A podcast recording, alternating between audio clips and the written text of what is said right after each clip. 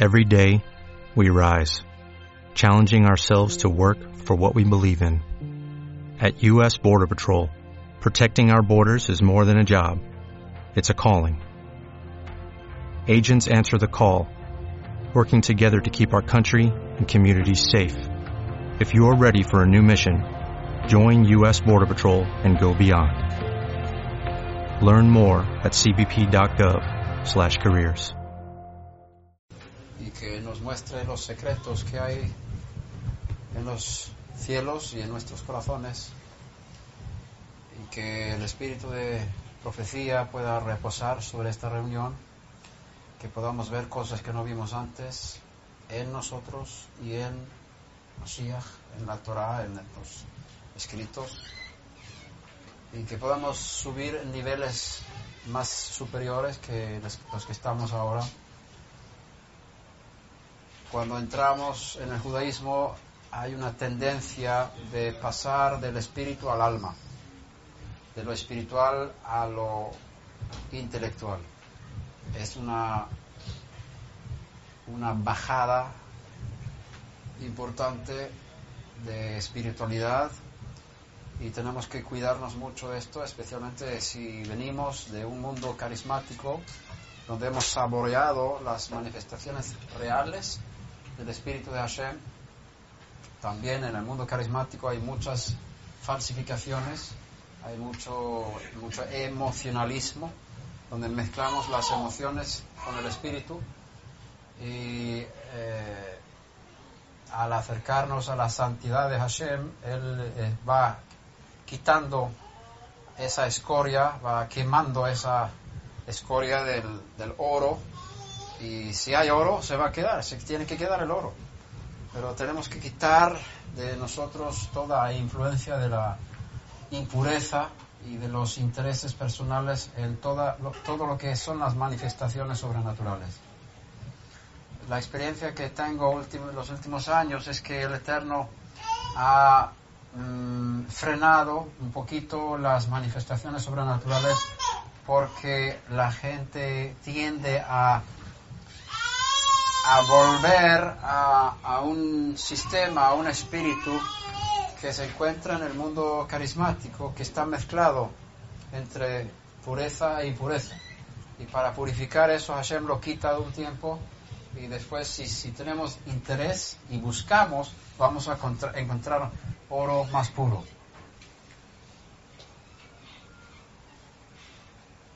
Y las manifestaciones sobrenaturales son importantes, es una parte de Mashiach. Si somos discípulos del Mesías, Yeshua, debemos aprender a caminar como Él anduvo.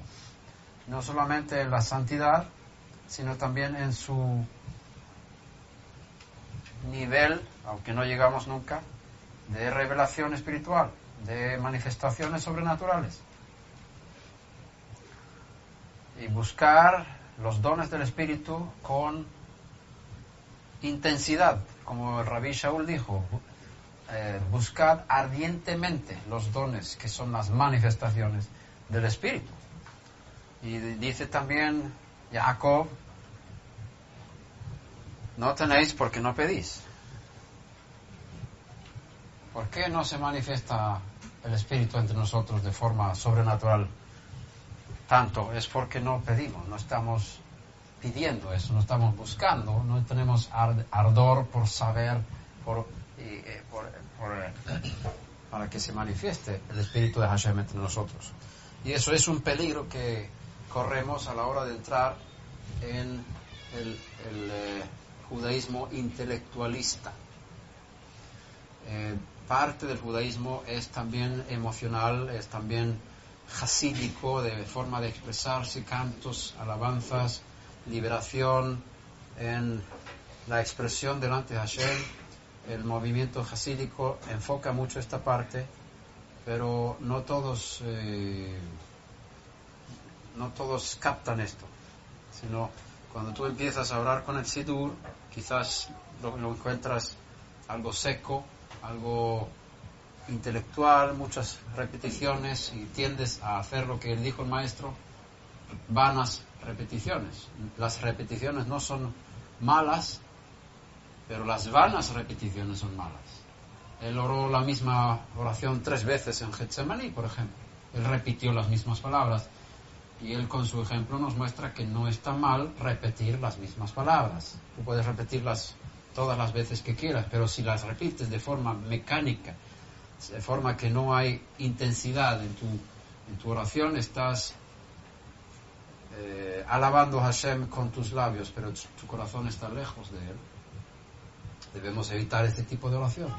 Cuando oramos, tiene que haber una cabana, una intensidad, una entrega y una...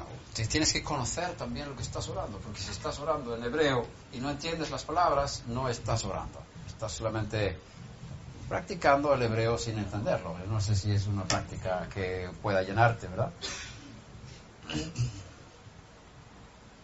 Debemos hacer una cosa, estudios intelectuales, sin dejar de hacer la otra cosa, de fluir en el espíritu. Fluir en el espíritu. Dejar que el, el espíritu que tienes dentro exprese cantos y alabanzas y también que pueda suplir necesidades en la comunidad. Porque el Eterno quiere utilizarnos por su espíritu, por sus dones sobrenaturales eh, y ahí hay mucha, mucha necesidad, por un lado, de enseñanza en esta área y por otro lado de, vivir en lo sano, en lo, lo puro, lo santo.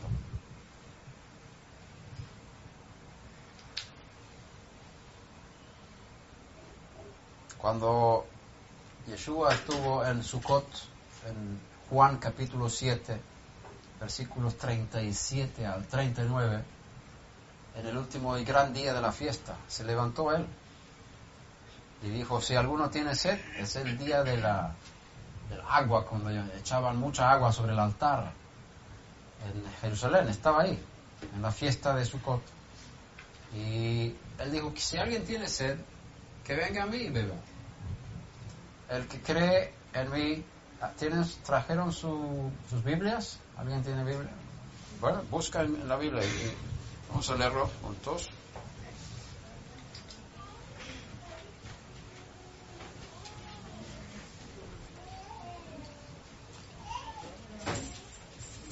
Juan 7, Yohanan, Zain, 37, Lamed Zain. Y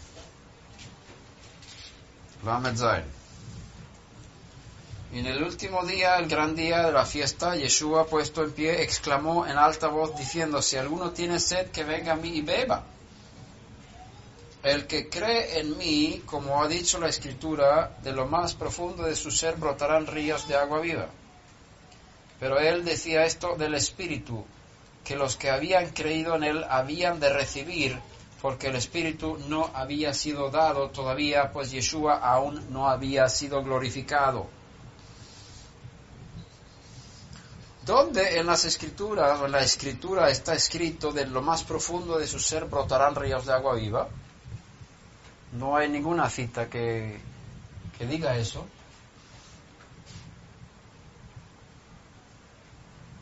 Se puede entender el texto de, la misma, de la siguiente manera. El que cree en mí como dice la escritura, coma.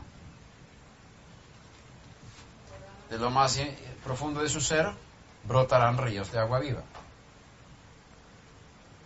Hay que creer en él según enseña el Tanaj.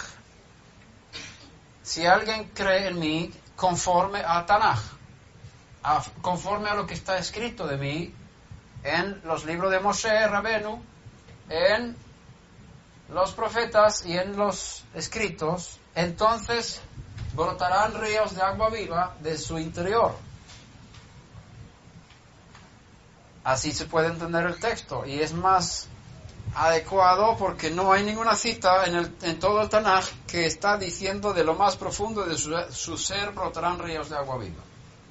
Hay algún texto que habla de un río que sale del altar en el templo, pero no es no es exactamente esa cita. Entonces yo tengo la tendencia de creer que aquí no se está refiriendo a una cita del Tanaj, sino hay que creer en él conforme a Tanaj. Y cuando tú encuentres a Mashiach en el Tanaj, desde tu interior van a correr ríos de agua viva. Esto vemos, por ejemplo, en Hechos de los Apóstoles capítulo 10. Cuando Rab Shimon Kefa estuvo predicando en la casa de Cornelio en, en Cesarea, Hechos capítulo 10. Él está invitado a la casa de un no judío y tuvo que tener una visión del cielo para convencerle que él como judío pudiera entrar en la casa de un no judío. Y entonces él entra en la casa y empieza a predicar a la gente que estaba ahí esperándole. Y en el versículo 38 dice, vosotros sabéis cómo Elohim ungió a Yeshua de Netzaret con el espíritu de santidad o Ruach HaKodesh y con poder, el cual anduvo haciendo bien y sanando a todos los oprimidos por Hasatán, porque Elohim estaba con él. ¿Conocéis? O sea, todos los gentiles también de la tierra de Israel eh, sabían estas cosas. Y nosotros, los Shlichim, los apóstoles, nosotros, los discípulos, somos testigos, testigos de todas las cosas que hizo en la tierra de los judíos y en Jerusalén, y también le dieron muerte colgándole en un madero. A este Elohim le resucitó al tercer día e hizo que se manifestara no a todo el pueblo, sino a los testigos que fueron escogidos de antemano por Elohim, es decir, a nosotros que comimos y bebimos con Él después que resucitó de los muertos. ¿Ves aquí que Él está hablando de somos testigos? Los doce apóstoles fueron testigos. Esa fue su misión en la vida. Y nos mandó predicar al pueblo, no a los gentiles. Nos mandó predicar al pueblo, a los judíos, y testificar con toda solemnidad que este Yeshua es el que Elohim ha designado como juez de los vivos y de los muertos. De este dan testimonio todos los profetas de que por su nombre todo el que cree en él recibe el perdón de los pecados. La palabra creer no es como se entiende en el mundo católico, que tú tienes una, una actividad, actividad intelectual, aceptas ciertas verdades, no es esa fe de la cual se habla aquí. Porque creer en Él significa confiar en Él. La palabra emuná es sumamente profunda en el mundo hebreo. El concepto hebreo de emuná viene de algo firme, algo de estable, algo establecido. La misma palabra se usa la misma raíz se usa en la palabra amén, que es afirmar algo. Amén, emuná. Amén, emuná significa fe. Entonces, se habla aquí de creer en Él. Y aquí no se refiere a creer que Yeshua sea Dios. Es como decir en el canto del mar muerto, el canto del mar de Cañas, ¿no? El mar muerto. Cuando ellos cruzaron el mar, está escrito que ellos creyeron en Hashem y en Moshe su siervo. No sé, lo encuentro.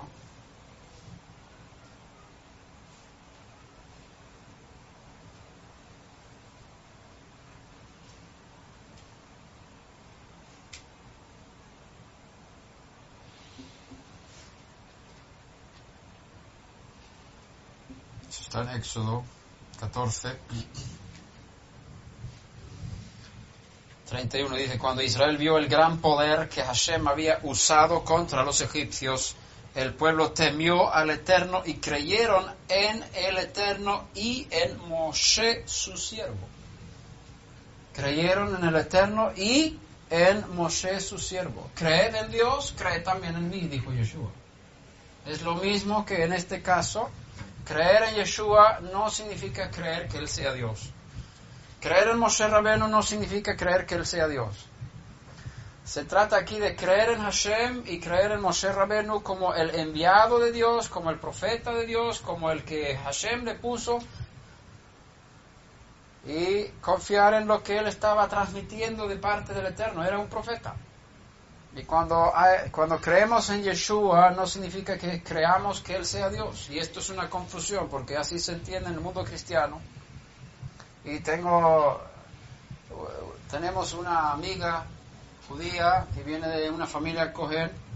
Sus eh, dos hermanos son son eh, Kohanim, son ortodoxos, ella, ella nació en Marruecos, sus padres eran ortodoxos, ella salió de su casa y se casó fuera del judaísmo, después su, su esposo murió y ahora ella está viniendo a nuestras conferencias en Suecia, ella se fue a Suecia. Y ella dice, yo no puedo creer en Yeshua, porque creer en Yeshua, yo, creo en Hashem. Y mi padre me enseñó que Él es el único, que hay un solo Dios. Y los cristianos quieren que yo crea en Jesús. Yo no voy a creer en Jesús. Yo no voy a negar la fe de mis padres, la fe de mi pueblo. Yo pierdo mi alma. Y ella me, habló así. Entonces yo le dije, ven, aquí, vamos a ver. Mira en Éxodo 14, 31, que el pueblo creyeron en Hashem y en Moshe su siervo. De la misma manera, manera tú puedes creer en Yeshua, pero no como Hashem. Puedes creer en Hashem y en su siervo Yeshua. Puedes creer que el Eterno envió a Yeshua como su mensajero. Esta es la vida eterna que te conozcan a ti, al único Dios verdadero y a Yeshua HaMashiach, a quien tú has enviado. Y él, lo dice también en Juan, si vamos a ir a Juan 14, versículo 1 dice, no se turbe vuestro corazón, creed en Elohim, creed también en mí. No se está poniendo en el nivel de Dios.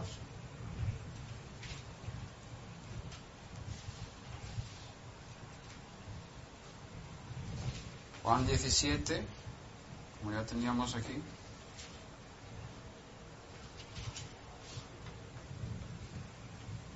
Versículo 3, y esta es la vida eterna que te conozcan a ti, el único Elohim verdadero y a Yeshua, el Mesías, a quien tú has enviado. Entonces, creer en Yeshua no significa ponerla en el nivel de Dios. Significa creer lo que Dios está haciendo y ha hecho a través de él. Creer en Dios. Cree también en mí. Cree en, en Hashem cree también en Moshe. Creyeron en Hashem y en Moshe su siervo. Confiaron en Hashem y en su siervo Moshe, porque creer es confiar. La palabra creer significa confiar. Si no te, acuerdas de nada más de esta noche, acuérdate de eso. Creer significa confiar. Tenemos que restaurar el concepto de fe entre nosotros. Creer es confiar. ¿Tú crees en Dios? Confías en Él. Confías en Él. ¿Tú crees en esa silla? ¿Tienes confianza de que no se va, no se va a romper si me siento en ella? Sí, creo en la, en la silla. Ah, ¿tú crees? ¿Tú crees en Dios? ¿Confías en Dios? ¿Tú puedes confiar también en Yeshua? Volviendo a Hechos 10, porque no llegamos al punto, Nos desviamos por un atajo y ahora vamos a volver. Estamos en la casa de Cornelio. Pedro, Rab Shimon Kefa está diciendo que todos los que creen en él reciben el perdón de sus pecados.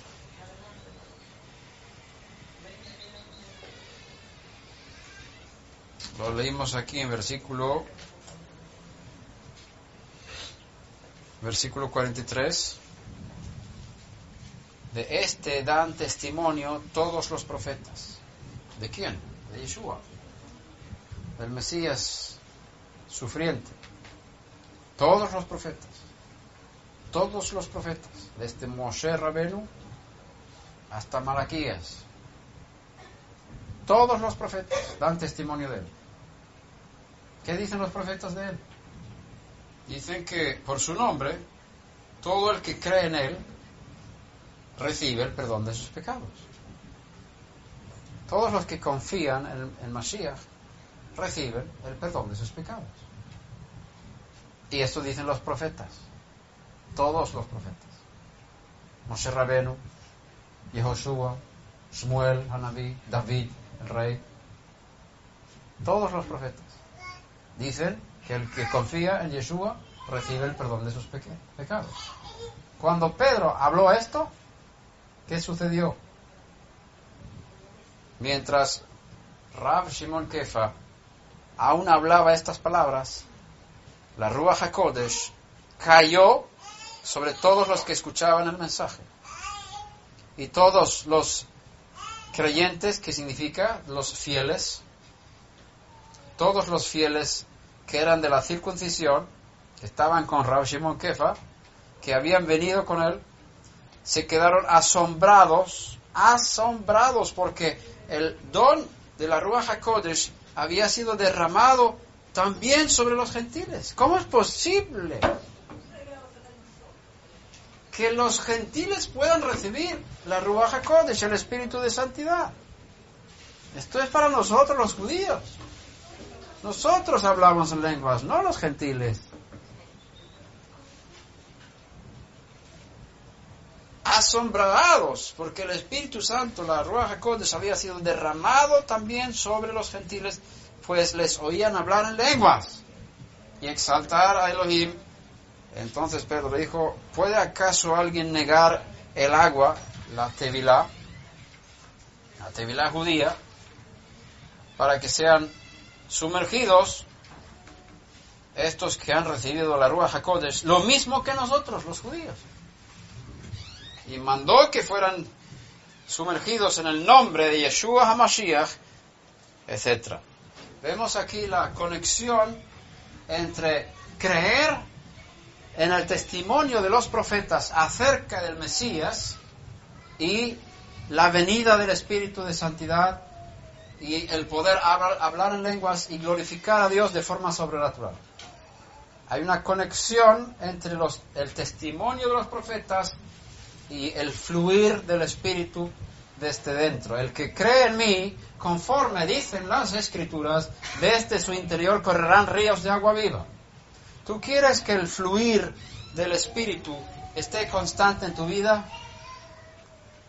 ¿Cuántos quieren vivir en un fluir constante del Espíritu en su alma? ¿Quieres que el agua salga de dentro como ríos? ¿Sabes cómo puedes eh, alimentar esa agua? Escudriñar las escrituras y, hacerte la pregunta, ¿dónde está Mashiach? El que cree en mí conforme dicen las escrituras. desde su interior correrán ríos de agua viva. Si tú tienes una base en el Tanaj para tu fe en Mashiach, no hay nadie que te pueda mover de ahí. Hoy en día hay gente que está dispuesta a negar a Yeshua para obtener un, certificado de judeidad. ¿Sabes por qué niegan a Yeshua? Porque no están fundamentados en el Tanaj. No han buscado en las escrituras, en, la Torah de Moshe Rabenu, en los Nevi'im, los profetas, en eh, las escrituras, los escritos. Ellos no han visto a Mashiach en esos escritos. no están fundamentados en las escrituras. Porque Hashem ha escondido a Mashiach en el Tanaj. El Mesías está escondido en el Tanaj. Pero cuando se te abren los ojos y tú veas a Mashiach ahí, tienes una revelación del Eterno, nadie te puede quitar eso. Como dijo uh, Yeshua a Shimon Kefa, bendito eres tú, o dichoso eres tú, Shimon, porque nadie te reveló, ni carne ni sangre te reveló esto, sino mi Padre que está en los cielos. ¿Qué fue, la revelación? Preguntó, ¿quién, ¿quién es el Hijo del Hombre? Tú eres, tú eres Hamashiach, Ben Elohim, o Ben Elión, el Hijo del Dios Altísimo. ¿Cómo lo sabía Pedro? Por revelación. ¿Cómo se recibe la revelación? Entender las escrituras. Entender lo que los profetas hablan acerca del Mesías. Esa es la fuente de la dicha, la fuente del Espíritu que fluye desde dentro. Y tenemos que buscar en el Tanaj acerca del Mesías. ¿Qué dice el Tanaj? ¿Qué dice Moshe Rabenu acerca del Mesías? ¿Sabes que el Tanaj dice que el Mesías tiene que sufrir por nuestros pecados? ¿Sabes que? ¿Sabes que el Tanaj dice que él tiene que morir en un madero? ¿Dónde está escrito eso en los profetas? Bueno, el que escudriña lo encuentra. El Tanaj dice que el Mesías tiene que morir por nuestros pecados. Los pecados de Israel y por el mundo entero. El Tanaj está lleno de ese, ese mensaje. ¿Dónde está? Bueno, si, si, si tienes ojos espirituales lo vas a encontrar, porque Hashem escondió, esto es un secreto, este es el aficomen, que está escondido. Y hay que buscarlo, si no lo encuentras no tienes premio. Y el aficomen habla del cordero.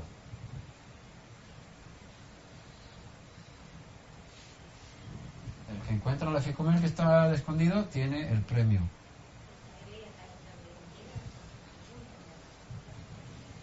A Hashem le plació esconder su secreto, su secreto se llama Mashiach. Y no lo revela a todo el mundo. El reino de los cielos es semejante a un campo donde hay un tesoro escondido. Un hombre sabe que está ahí. Él encuentra el tesoro y lo esconde. Y ve, vende todo lo que... Él va, vende todo lo que tiene y compra aquel campo, porque sabe que dentro hay algo que los demás no ven.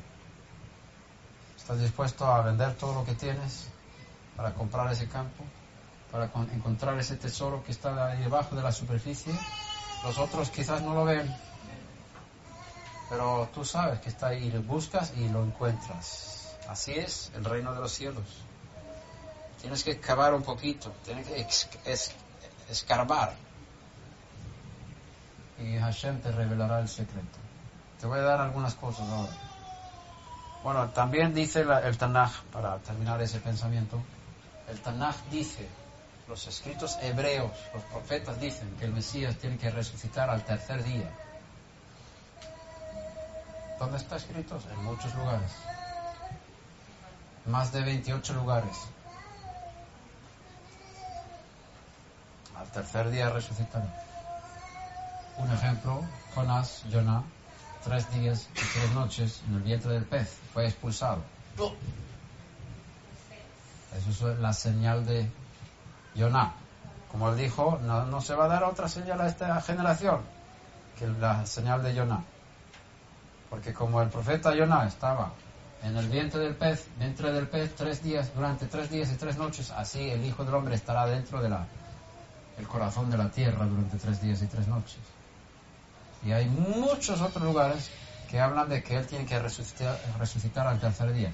¿Lo has buscado? ¿Lo has encontrado? Yo sí lo he encontrado. Llevo, llevo mmm, para no exagerar, llevo más de 35 años buscando al Mesías en el Tanaj y encontrando al Mesías en el Tanaj. Pero tú compraste el terreno. Compré el terreno. El terreno. Entonces, si alguien me viene con un argumento hoy en día y dice, Yeshua no puede ser el Mesías porque él no cumplió con esta profecía, dice, ¿Y qué? Ese argumento pesa más que los 30.000 argumentos que yo tengo amontonados durante 35 años. No me, no me vas a mover ni la uña con ese argumento que tienes. Lo que tú tienes que enseñarme a mí es como esa, ese argumento que tú tienes cuadra para el Mesías. Cámbialo y explícame por, por cómo el Mesías pudo cumplir o va a cumplir eso y cuándo lo va a cumplir. Te van a venir a atacar con estas cosas. Y en Internet hay muchas, muchas enseñanzas de, de ataque contra Yeshua como Mashiach. Y si no estás bien fundamentado en el Tanaj, si no estás bien fundamentado en los profetas de Israel, en los escritos de los profetas, si no has visto al Mesías en los profetas, te pueden tambalear y puedes perder tu fe. Y tu, alma se puede perder eternamente. Así que asegúrate que tengas aceite en tu lámpara. Hay un precio para obtener el aceite. Ve a los que venden aceite a tiempo. Porque llegará un momento cuando no va a haber tiempo. Y las vírgenes prudentes sabían dónde estaban los que vendían aceite. Y se fueron ahí a buscar antes y tenían extra. Tenían aceite extra. Todas se durmieron. Y cuando llegó el tiempo, todas se despertaron. Pero solamente la mitad habían llenado su depósito. Con ese aceite del cual Jesús está hablando aquí, agua y aceite es lo mismo en, el mundo espiritual. Desde su interior correrán ríos de agua viva. Es lo mismo que el aceite de las vírgenes. ¿Cómo que se consigue? En Tanaj. Tienes que preguntarte cuando estás leyendo en las páginas de Moshe Rabenu, ¿dónde está el Mesías? ¿Cómo puedo encontrar el Mesías en estas páginas? A ver cuánto tiempo tenemos mientras que ustedes me siguen escuchando con esa, ese interés, yo seguiré, seguiré hablando. Primer, primer relato, Yitzhak, hijo de Abraham Avinu. El texto de Génesis 22 es un texto sumamente mesiánico. Se usa también en la liturgia judía como base para el perdón de los pecados. El sacrificio de Isaac. En el Sidur se usa también reclamando la muerte de Isaac como fuente de perdón de los pecados. Aquí hay, está el Mesías escondido en ese, ese, ese relato. Abraham es ordenado ir a la tierra de Moriah y tiene que sacrifi- sacrificar, subir a Isaac su hijo sobre un altar en un, un monte que Hashem va a mostrar. Ese monte, ¿sabes dónde es? En Jerusalén. Él estaba en Beersheba. Tres días de camino. Tres días le tardó ir allí. Y en el tercer día, ahí habla de la resurrección, alzó sus ojos y vio el lugar de lejos. Abraham tuvo la revelación donde iba a ser el sacrificio de su hijo y del hijo de Dios. Como era profeta, lo vio de antemano. Y Yeshua dijo, antes que yo era, antes que Abraham era, yo fui. Abraham vio mi día. ¿Cuándo lo vio? ¿Y dónde? En el lugar donde él dijo, Hashem Yireh. Él proveerá. Y en el monte de Hashem se proveerá. Él proveerá. Yitzhak pregunta, papá, ¿dónde está el cordero para el holocausto? Aquí está el fuego, aquí está el cuchillo, pero ¿dónde está el cordero? Y este, este Sidur ha escondido más aún a Mashiach, porque no, no lo tradujeron como cordero, sino carnero. Dice, ¿dónde está el carnero? El carnero, dice Isaac. Y Abraham le contesta, según esta traducción, Dios proveerá el carnero, hijo mío.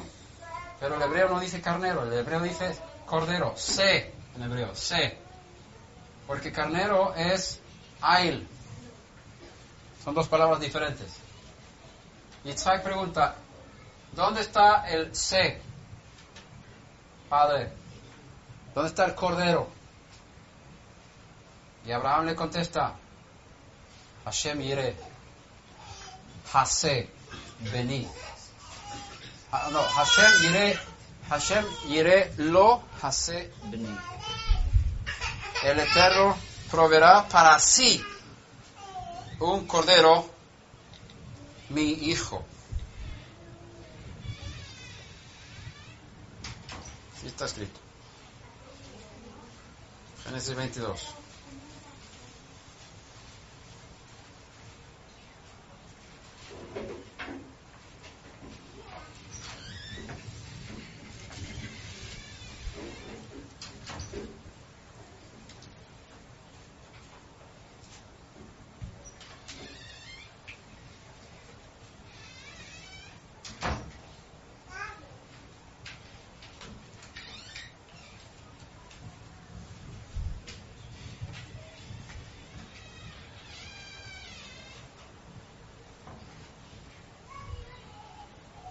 Versículo 7. Y habló Yitzhak a su padre Abraham y le dijo, Padre mío. Y él respondió, heme aquí, hijo mío. Y dijo, aquí está el, están el fuego y la leña, pero ¿dónde está el cordero para, el, para la olá, para el la ofrenda de ascensión? Si tú miras en el versículo ante, anterior, está escrito que Abraham tomó la leña y la puso sobre Yitzhak su hijo. Estás viendo aquí a Yitzhak subir por la montaña donde va a ser sacrificado. Está llevando madera sobre su espalda. La imagen no puede ser más clara. Está escondida la, la revelación de Mashiach, pero yo creo que Hashem no lo escondió muy, muy, muy profundo y se ve bien claro. Si no lo ves es porque estás ciego espiritualmente. O porque Hashem te está poniendo un velo para que no lo veas. Entonces, aquí está en el fuego la leña, pero ¿dónde está el cordero para el holocausto? En hebreo dice, Vayomer Yitzhak, el Abraham Aviv. Vayomer Avi. Vayomer Hineni Beni. Vayomer Hineha Se Veha Etzim Veaye Hase Leola. Aquí, está el fuego y la leña, los etzim, que son los, los maderos, y dónde está el cordero para la ofrenda de ascensión. Vayomer Abraham Elohim yire lo hase leola beni. Y Abraham dijo, Elohim verá o proveerá, Elohim yire lo para él, para sí mismo, Elohim proveerá para sí mismo hase leola, el cordero para el holocausto, para la ofrenda de ascensión, Bení, mi hijo, o hijo mío. Pero hay un juego de palabras ahí, hablando de mi hijo. Este es mi hijo amado en quien tengo complacencia. Él proveerá para sí mismo un cordero. Abraham Avino es profeta, está hablando en doble, doble nivel. ¿Qué pasó? Cuando Yitzhak fue atado sobre el altar, en el lugar donde Yeshua fue sacrificado, más tarde, el ángel le llama del cielo, no le hagas nada. Pero, pero Abraham le dio a ese lugar un nombre.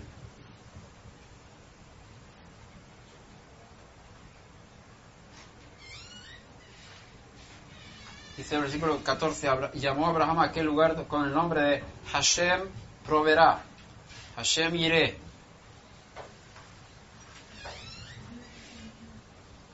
Como se dice hasta hoy, en el monte de Hashem se proveerá. ¿Qué pasó ahí? El versículo 13 está hablando de un carnero detrás.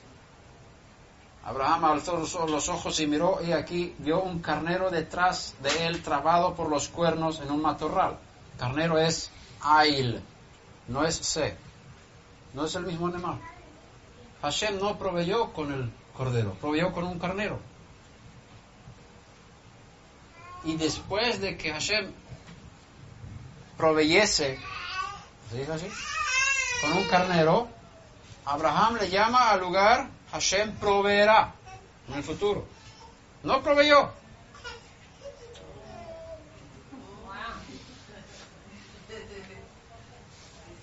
Yitzhak preguntó por un cordero. Hashem provee con un carnero. Y Abraham después llama al lugar Hashem proveerá. Está clarísimo, ¿no? Versículo 13. Ahí estaba el carnero que Hashem proveyó para ese momento y lo ofreció en lugar de su hijo. En lugar de. El Hijo del Hombre vino a dar su vida en lugar de muchos. Toda la terminología de este capítulo es mesiánica. Y llamó a Abraham a aquel lugar con el nombre Hashem proveerá. Como se dice hasta hoy, en el monte de Hashem se proveerá. O sea, es un dicho en Israel que en ese monte de Hashem él proveerá. ¿Con qué? Se puede entender esto que en Pesach hubo un cordero que Hashem proveyó para todo el pueblo. Cada padre de familia tenía que sacar un cordero para su familia y comer. Y con la muerte del cordero fueron liberados de la muerte.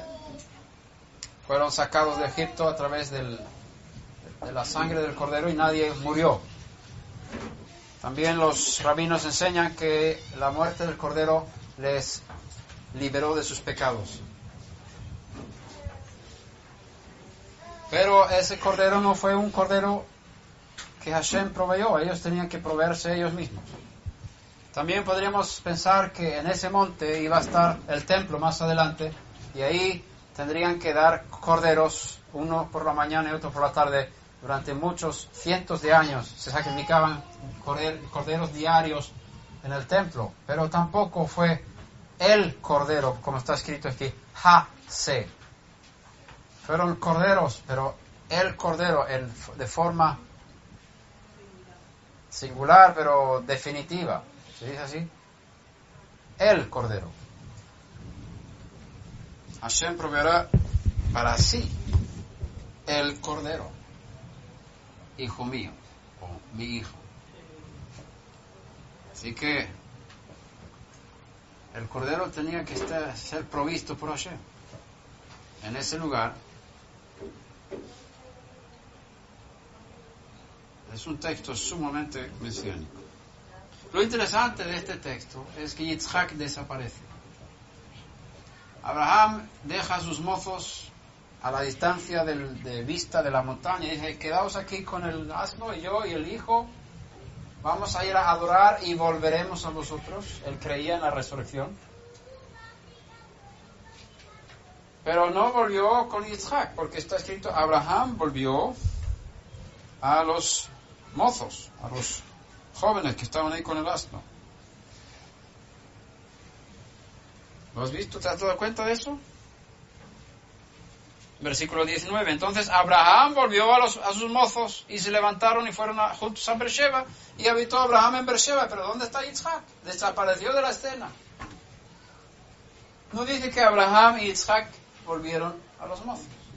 ¿Dónde está Yitzhak? De esto salen muchos midrashim que cuentan que Yitzhak sí de verdad fue sacrificado. Y además en el Shacharit, en la oración de Shacharit, después de leer todo el relato del sacrificio de Yitzhak, o de la atadura de Yitzhak, más correctamente, Akedat Yitzhak, tenemos una oración muy específica que se basa en la muerte de Yitzhak. Está escrito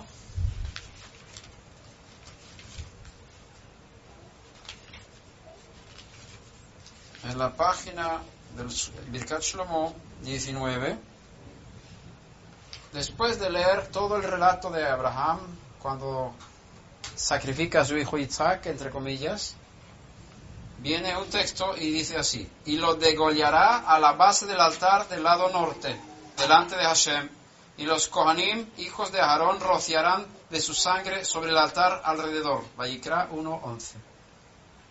Levítico 1.11 está citando el texto que habla del sacrificio, cómo se rocía, se degolla, degüella y rociará su sangre sobre el altar. ¿Qué tiene que ver ese sacrificio del holocausto en, en Levítico 1 con el sacrificio de Yitzhak en Jerusalén? En el Sidur hay una conexión entre una cosa y otra. Los sacrificios del holocausto ahí. Está en conexión justamente después del texto que habla de cuando Abraham sacrificó a Isaac. Entre comillas, cuando ató a Isaac. Luego sigue el Sidur. Sea tu voluntad, oh eterno Elohim nuestro, y Elohim de nuestros padres, que te colmes de misericordia hacia nosotros, y de este modo, por la abundancia de tu misericordia, recuerda para nosotros la atadura a la que fue sometido nuestro padre Yitzhak, hijo de nuestro padre Abraham, de bendita memoria. Y aquí hay un texto que no, no tradujeron. Que hilo efro abur umunach al gabei. Que hilo es una expresión que significa como si fuera. Y creo que es un error que los traductores saltaron sobre esta, esta oración porque luego siguen traduciendo el resto del texto hebreo. El texto hebreo dice como si sus cenizas hubieran sido esparcidas sobre el altar. Y lo tradujeron de esta forma, y contempla sus cenizas a fin de tener piedad de nosotros y abolir todos los decretos duros. Pero el hebreo dice que sí, como si fuera, pero la traducción dice contempla sus cenizas. Isaac no murió, pero el hebreo dice como si hubiera sido así. No fue así, pero como si hubiera sido. Entonces tú estás basándote en una hipótesis como si Isaac hubiera sido quemado y sus cenizas están esparcidas sobre el altar y sobre ese, esas cenizas estás pidiendo el perdón de los pecados a. ¿Qué es eso? Es Mashiach.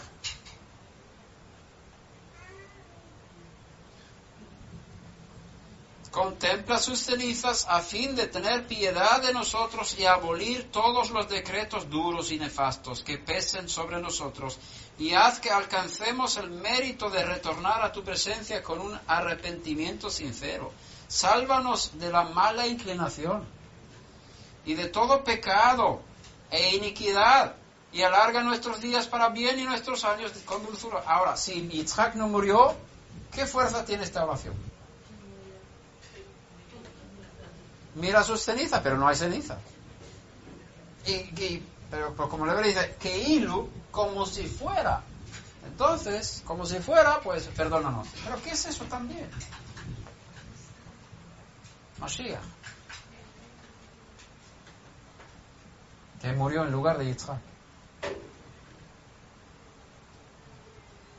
En ese mismo lugar. Unos cuantos años más tarde. Estamos pidiendo perdón de nuestros pecados a base de un sacrificio que no era. Porque hay un sacrificio que sí era, que está dando fuerza a ese perdón de nuestros pecados. El paralelismo profético es bien importante aquí.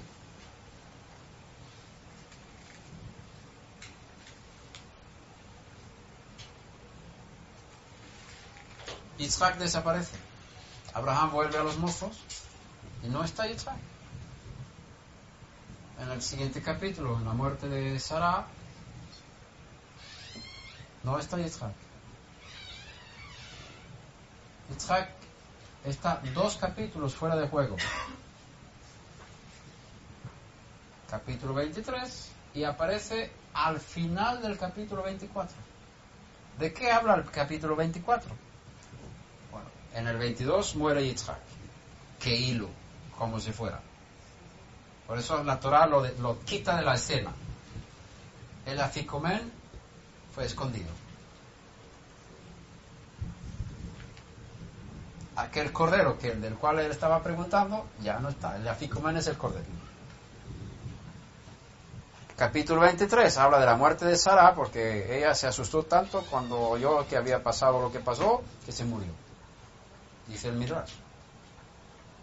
Ibn Ezra dice otra cosa, pero bueno, hay de todo. Hay muchas opiniones. Donde hay dos judíos hay tres opiniones. Sara murió, Abraham busca, compra una cueva, la, la tumba, todo eso. Capítulo 24, Abraham le dice a Eliezer, su siervo, que vaya a buscar una novia para Yitzhak. Pero Yitzhak no está.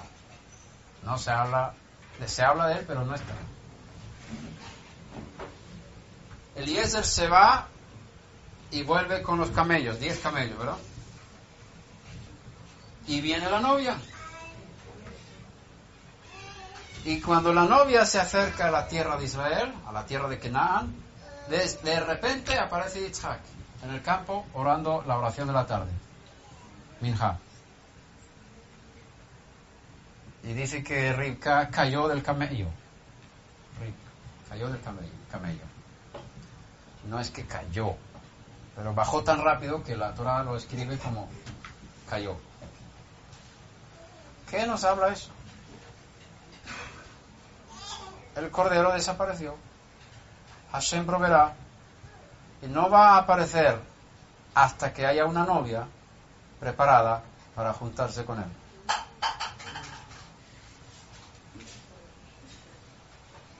Cuando la novia esté lista,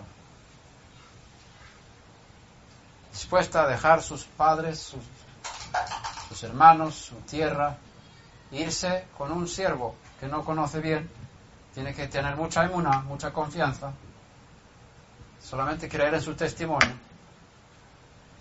Y cuando ella se acerca al lugar, ahí está Yitzhak, aparece el novio. ¿Ves todo lo que habla la Torah?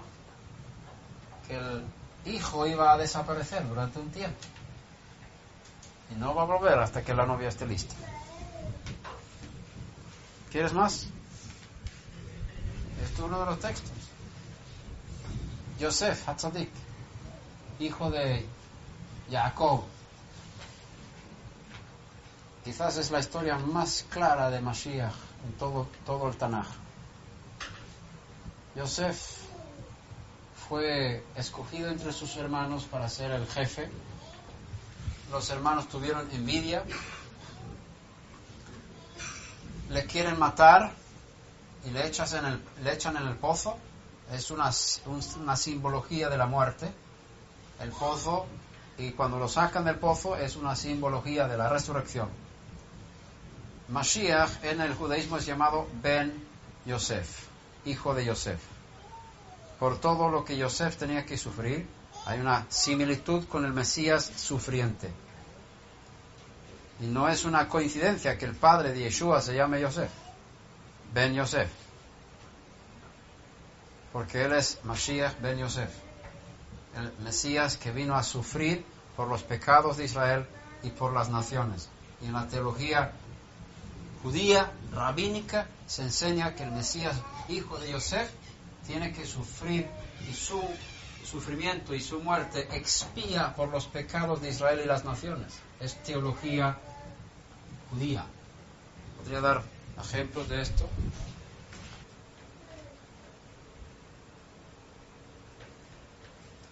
Eh, pues, por, ejemplo, Mos, Moshe al-Sheikh, al Sheikh, activo en Safed a fines del siglo XVI, dice que, basado en el testimonio de la tradición, es correcto ver al Mesías en el siervo sufrido de Hashem. Agregó además que hay sufrimientos que son resultado del pecado y otros que surgen del amor cuando un hombre justo sufre por los pecados de su generación, y aquí el justo inocente, que no ha cometido ningún pecado, se ve obligado a cargar con los pecados de todos los malhechores para que ellos puedan gozarse mientras él se llena de pesar. Ellos serán conservados con salud, pero él será molido y herido. Y esto testifica respecto al Mesías Rey, que quien sufrirá por los pecados de los hijos de Israel y su recompensa estará con él. Otra cita en el Midrash Pesikta Rabati 36 está escrito, el santo, bendito sea, hizo un pacto con el Mesías y le dijo, los pecados de aquellos que sean perdonados por tus méritos causarán que seas puesto sobre un yugo de hierro y te har- harán semejante al becerro cuya vista es sombría y atarán a tu espíritu ese yugo y por causa de sus pecados tu lengua se pegará a tu paladar. ¿Estás listo para sufrir esto? Dijo el Mesías al santo. ¿Durará muchos años tanta agonía? Y Hakadosh le dijo, por tu vida y por mi cabeza, una semana solamente he decretado para ti, pero si por ello fueses afligido, los destruiré ahora mismo. Pero el Mesías le dijo, soberano del universo, con toda la disposición de mi alma y el gozo de mi corazón, tomaré esto sobre mí con la condición que ni una sola alma de Israel perezca, y no solamente aquellos que serán salvados en mis días, pero aún todos los que hayan muerto, desde el primer hombre hasta ahora, y también los que no hayan nacido, y además aquellos que sea tu intención crear. Estoy dispuesto a todo esto y que sea la condición que caiga sobre mí. Midrash.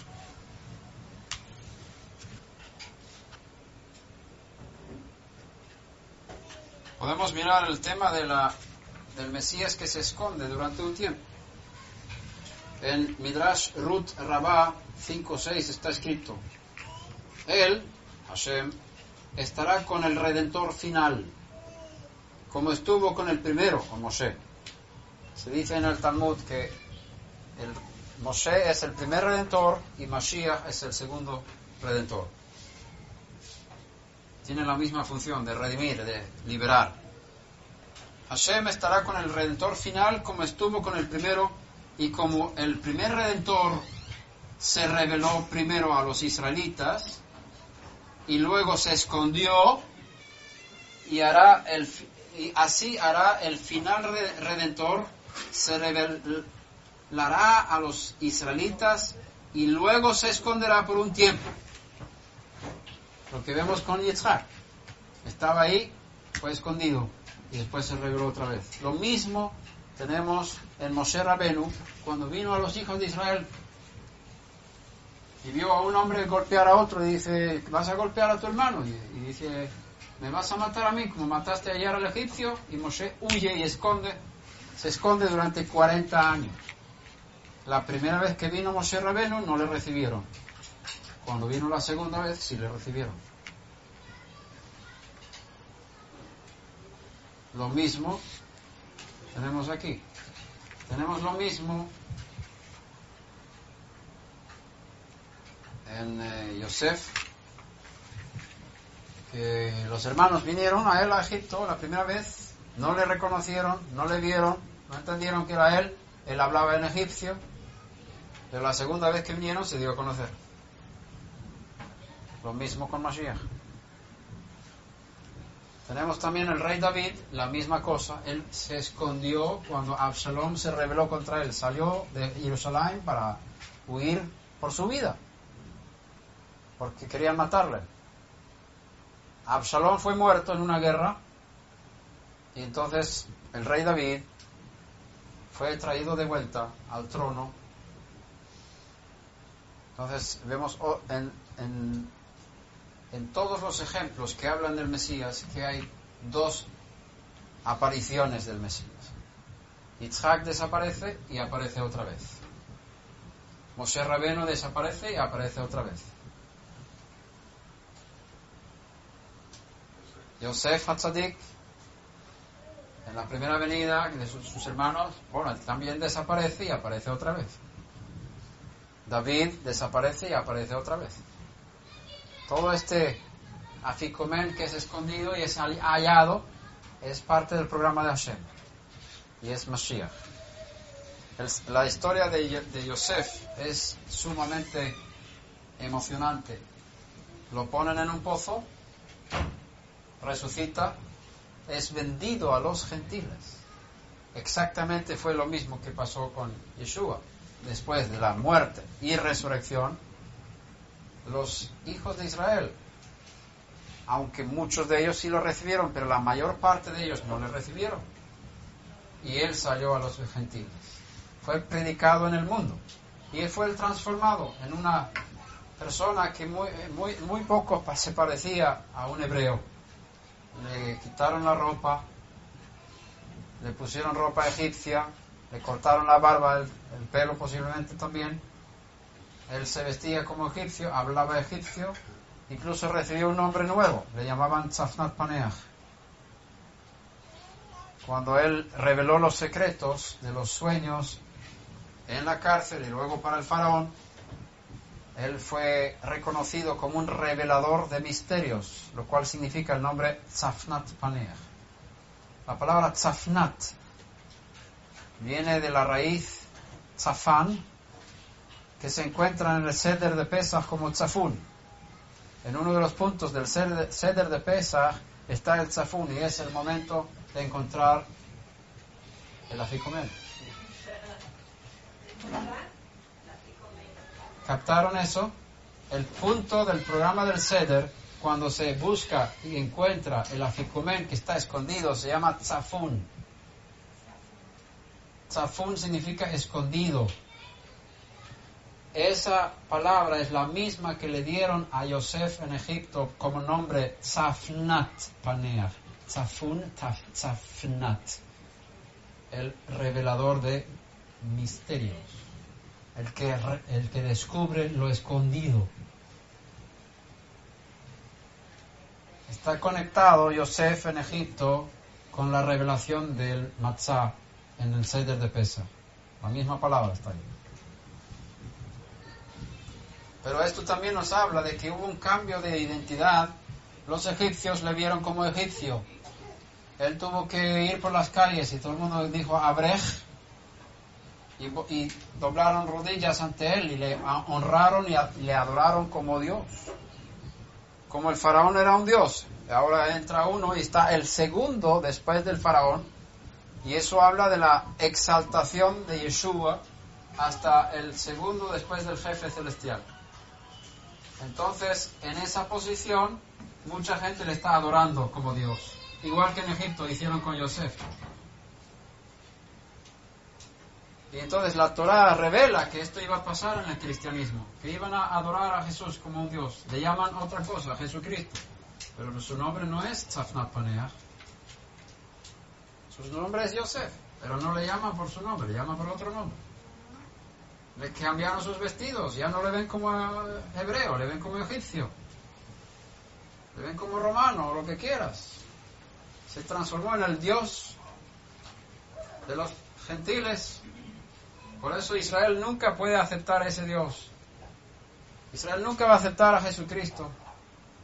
Los judíos no pueden aceptar a Jesucristo porque es un Dios pagano.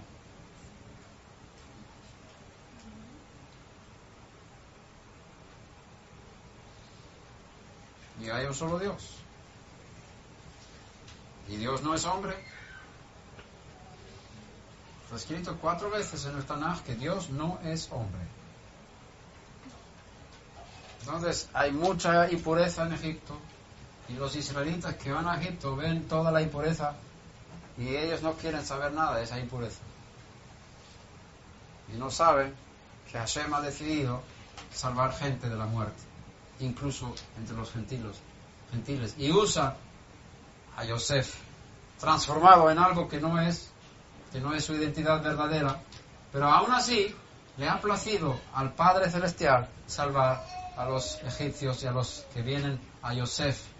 No le vienen a, y vienen a para comprar pan, para sobrevivir de la muerte, para ser salvos. Y él salva a mucha gente, pero no saben quién es.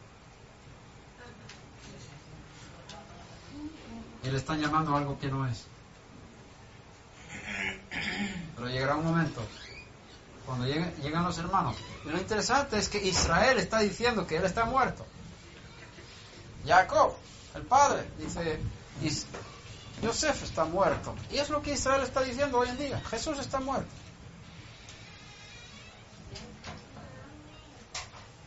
Y no saben que está vivo y está gobernando y es el segundo después del jefe en los cielos. Y están, do- están dando vida incluso a los hijos de Israel, sin que lo sepan. Vinieron, Él les reconoció, pero a ellos no le reconocieron. Está escrito así en la Torah. Y Él les da comida gratis. No pagan porque Él devolvió el dinero. Son los únicos que están comiendo de Él gratis. Los gentiles tienen que pagar, pero los judíos reciben de su reciben el fruto de su sufrimiento gratis, sin saber que Él les está dando vida y salvación, aunque ellos no le reconozcan. Hashem es muy grande. Yosef salvó la vida de Israel sin que supieran, sin que reconocieran que era Él. Y comieron de su comida durante un año. Y yo diría que en la realidad son dos mil años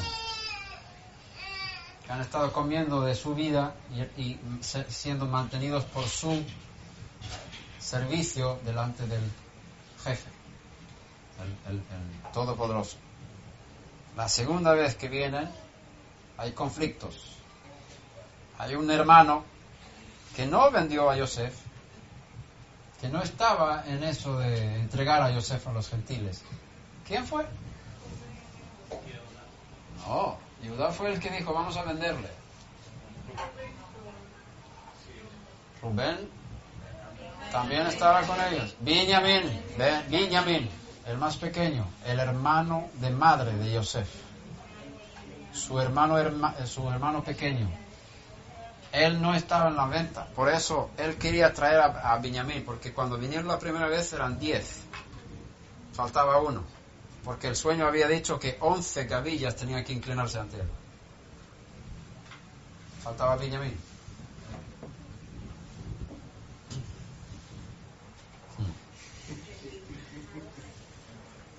Y él quería probar a sus hermanos, ponerles en prueba para sacar Teshuvah en sus corazones. Y hace, arregla las cosas para que Benjamín tenga que quedarse como esclavo. Entonces entra Yehudá, el que se había hecho fiador, el que dijo, si, si no traigo a Benjamín, yo me quedaré como pecador delante de ti, papá, para el resto de su vida. Yo me hago responsable para traer a Benjamín de vuelta.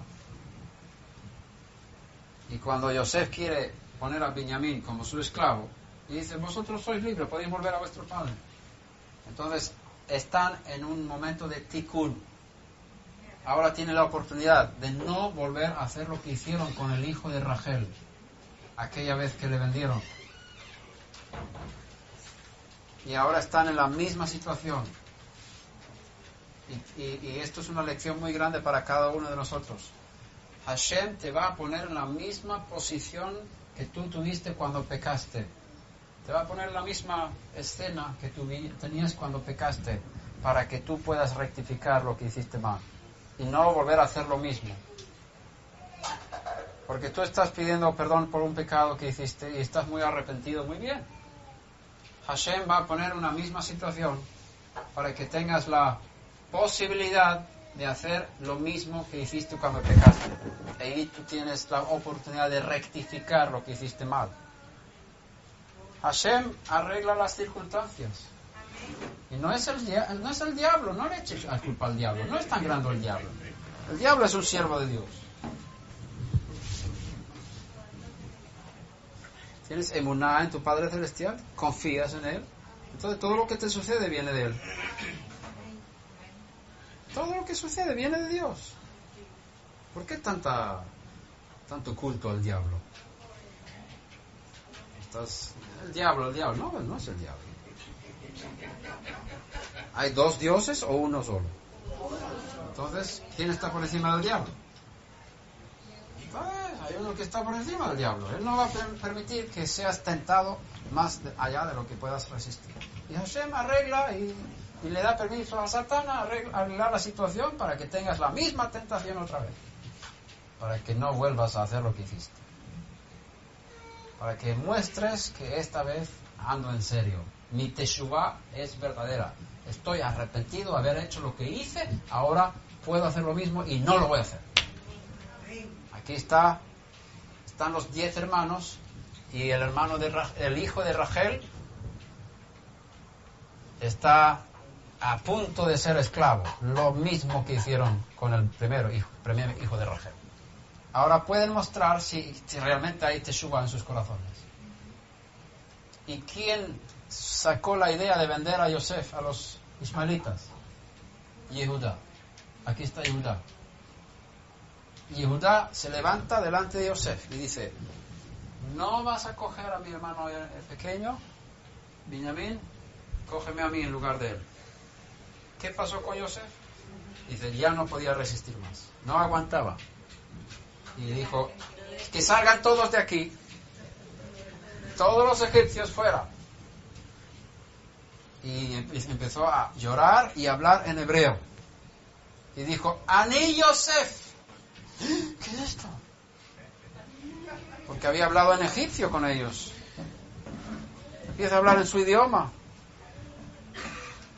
Lo mismo que uno que más tarde dijo, Shaul, Shaul, ¿por qué me persigues? Hablando en hebreo. No dijo Pablo, Pablo, dijo Shaul, Shaul, su idioma. Lo que sus padres le habían llamado de pequeño. Ani Yosef, yo soy Yos- Yosef. ¿Vive mi padre todavía? No puede ser, es imposible. Que no puede ser él. No, es que no es él.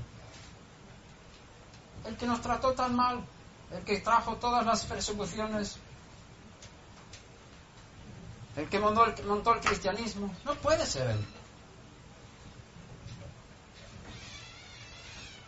En su nombre nos mataron. Los cruzados, la persecución española, la Inquisición, el holocausto de los nazis, exterminio nazi. No puede ser él, no puede ser él. Ani Yosef. No tengáis tristeza por haberme vendido aquí. Porque no fuisteis vosotros los que me vendisteis. Fue Elohim que me mandó delante de vosotros para salvar mucha gente y crear toda esta liberación. ¿Qué fue, cuál fue la cosa clave que produjo la revelación de Yosef como su hermano? Cuando Yehudá se levanta a defender a Benjamín. Benjamín es aquel judío que nunca negó a Yeshua. Que existen esos judíos hoy en día en Israel. Y cuando Yehudá, que es los líderes del pueblo judío, Yehudá, judíos, cuando los judíos, los rabinos y los líderes judíos defiendan al hermano judío que nunca negó a Yeshua, entonces se dará a conocer. Vendrá en las nubes del cielo. No volveré a vosotros hasta que me digáis, Baruch Hashem. Los líderes ortodoxos, rabinos de Jerusalén, tienen que decir a Yeshua, no volveré hasta que me digáis, bendito el que viene en el nombre del Señor. Entonces él volverá. ¿Ves? Todo esto está profetizado. Todo está di- dicho de antemano. El Tanaj lo revela todo, lo que iba a pasar con Yeshua, que iba a ser vendido, iba a ser gentilizado, todas estas cosas están ahí.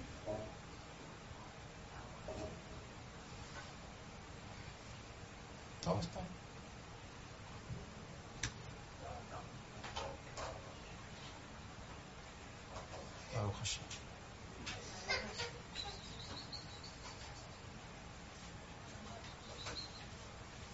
Así que si te pasan cosas negativas, ¿por qué te quejas? Yosef aprendió la lección que hay un Dios en el cielo que reina y Él lleva a cabo sus propósitos si nosotros aprendemos a no quejarnos. En la cárcel, cuando Yosef estaba ahí, hubo dos hombres que soñaban. También los sueños son proféticos hablando de Mashiach. ¿Cuáles eran los dos que estaban en la cárcel? El panadero y el copero. Los sueños que tuvieron, ¿qué eran? El panadero soñó que había tres cestas de panes sobre su cabeza, ¿no? Y venían los pájaros y comieron los panes. El copero soñó, ¿qué soñó? Estaba, había tres racimos de uvas, ¿no? Él se exprimía y daba la copa en la mano del faraón. Entonces Yosef dijo al copero que dentro de tres días, tres días, serás resucitado de los muertos aquí del pozo, vas a subir aquí, ahí vas a salir de esta cárcel tres días, resurrección tres días. Y en ese relato de la, del sueño del copero, la palabra copa aparece cuatro veces, cuatro copas. Entonces vemos en qué fiesta iba a resucitar el Mesías. Las cuatro copas. La vid podría simbolizar la sangre. La vida es la sangre. Tienes vino y pan, pan y vino, copero y panadero. Todo es Mashiach. Entonces, después de tres días, él fue puesto su puesto otra vez como el copero del rey faraón. Su cabeza fue levantada después de tres días, así lo explica Joseph. Y cuando el, cuando el panadero ve que Joseph había dado una buena explicación al sueño del copero, él dice, pues yo también tuve el sueño y me pasó esto y esto y esto. Entonces también dice, "Ent- después de tres días, el faraón levantará tu cabeza, serás colgado en un madero y los, los pájaros vendrán y comerán tu carne. Uno muere y otro resucita. Muerte, resurrección. Tres días, cuatro copas, pan, vino, todo es Mashiach. Pesa.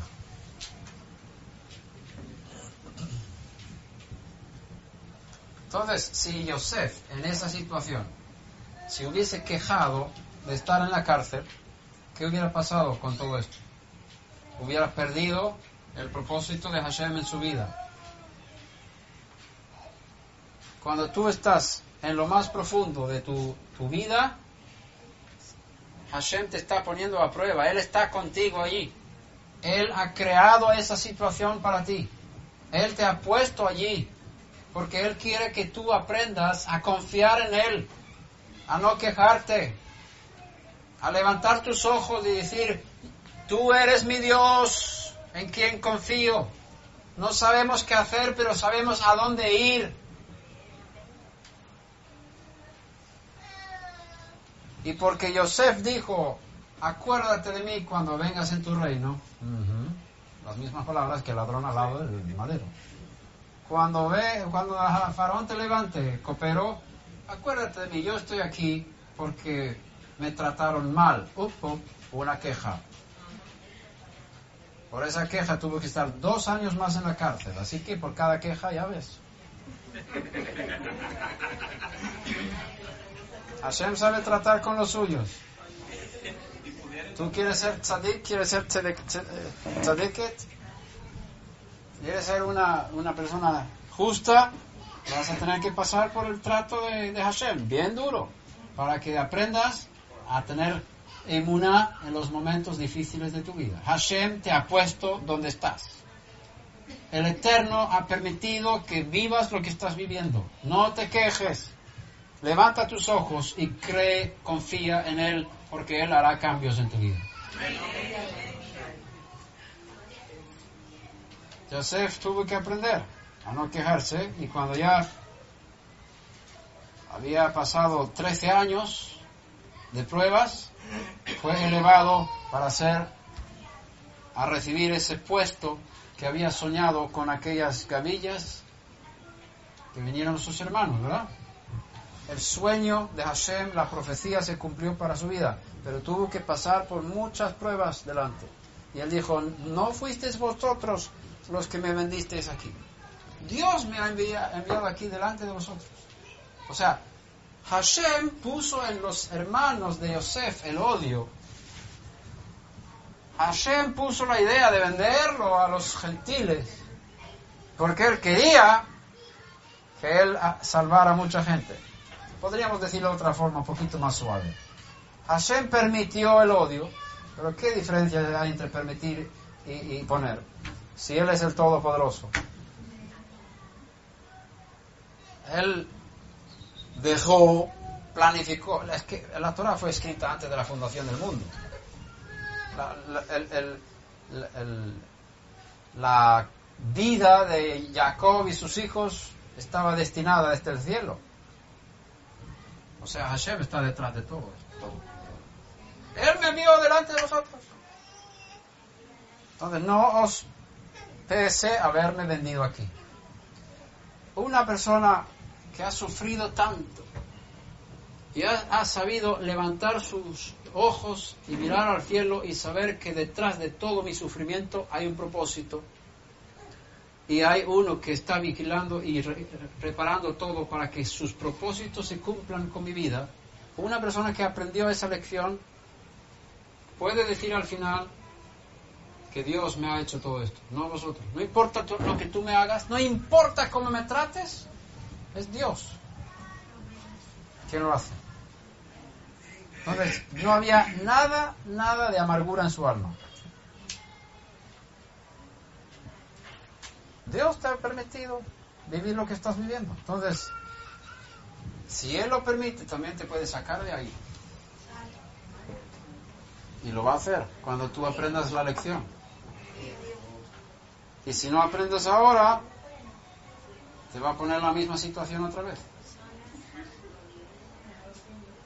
Hasta que aprendas a confiar, a vivir en emuná, a tener fe, confianza y a no quejarte de las personas y echar la culpa a la mujer que me diste. ¿Sabes por qué tienes problemas con tu esposa?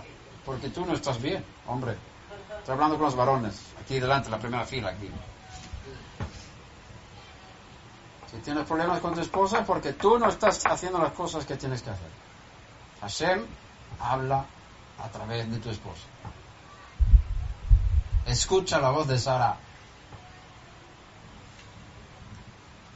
Pero no siempre. Porque escuchaste la voz de Eva, de Jabá, maldito será. Entonces escucha cuando hay que escuchar.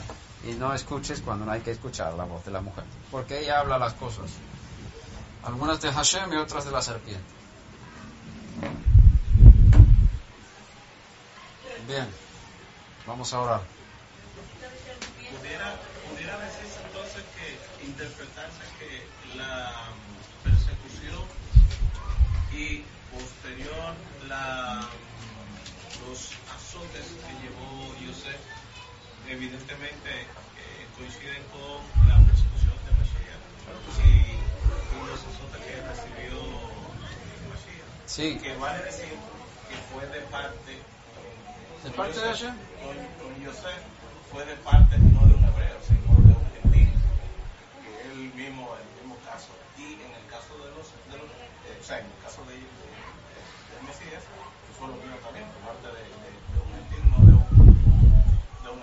no te escuchan ahí atrás. Pero va- va- vamos a hablar. Todo lo que dices está bien. Pero vamos a pedir que Hashem nos trate ahora porque no es el momento de, de hacer preguntas. Es el momento de entregar tu corazón al Eterno y pedir perdón por la falta de emuná, por no haber confiado en Él. Y decir que yo te reconozco como mi único Dios, el único Dios. Eso quiere decir que mis circunstancias están en tus manos. Lo que me pasa es porque tú lo estás permitiendo y tienes un propósito con lo que me está pasando. Y por eso sé que tienes una solución para mi vida tienes un plan para lo que está pasando y por eso yo entrego tu, te entrego mi alma, te entrego mi corazón, te entrego mi lengua, guarda mis labios de hablar engaño, guarda mis labios de hablar mal y guarda mi alma de toda amargura y, enséñame aquel sueño que yo necesito tener dentro de mí para ver la solución, el cumplimiento de lo que tienes preparado para mí y para mi familia, nuestra familia y nuestra comunidad y donde, donde tú nos hayas puesto. Bendito sea tu nombre porque tú eres grande. Tú eres Dios en el cielo y en la tierra y no hay nadie más. Hashem Elohim Bashamayim Ubaretz En Od. Eh, No hay nada fuera de ti. Todo lo que sucede es parte de tu plan para nuestras vidas y para la creación. Por eso confiamos en que tú tienes todo bajo control y queremos saber y hacer las cosas según tu voluntad, que se cumpla tu voluntad en nuestras vidas como en el cielo aquí en la tierra. Bendito sea tu nombre para siempre. Aleluya. Bendito sea tu nombre.